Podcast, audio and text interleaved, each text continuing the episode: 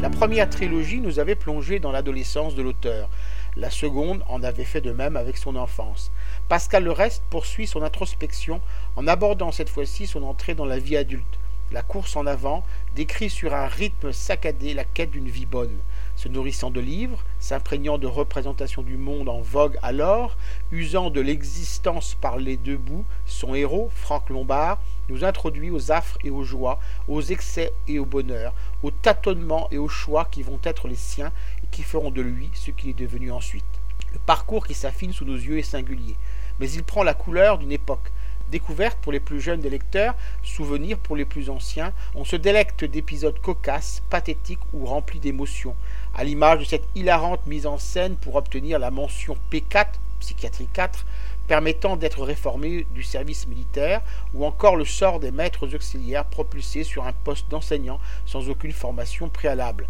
pratique qui n'a finalement guère changé mais aussi ce tour de la Bretagne qui, pour ressembler à une description touristique, n'en constitue pas moins pour Franck Lombard une authentique quête des origines à la recherche de ses racines.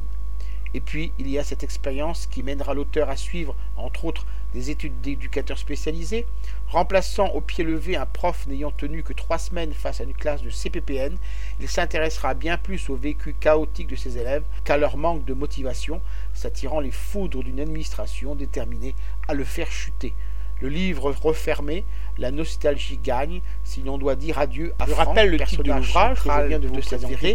La course en aventure continue, l'auteur en est Pascal Rest, dont on Il a été publié aux éditions L'Armatan en 2015 et est vendu au prix de 20,50 euros.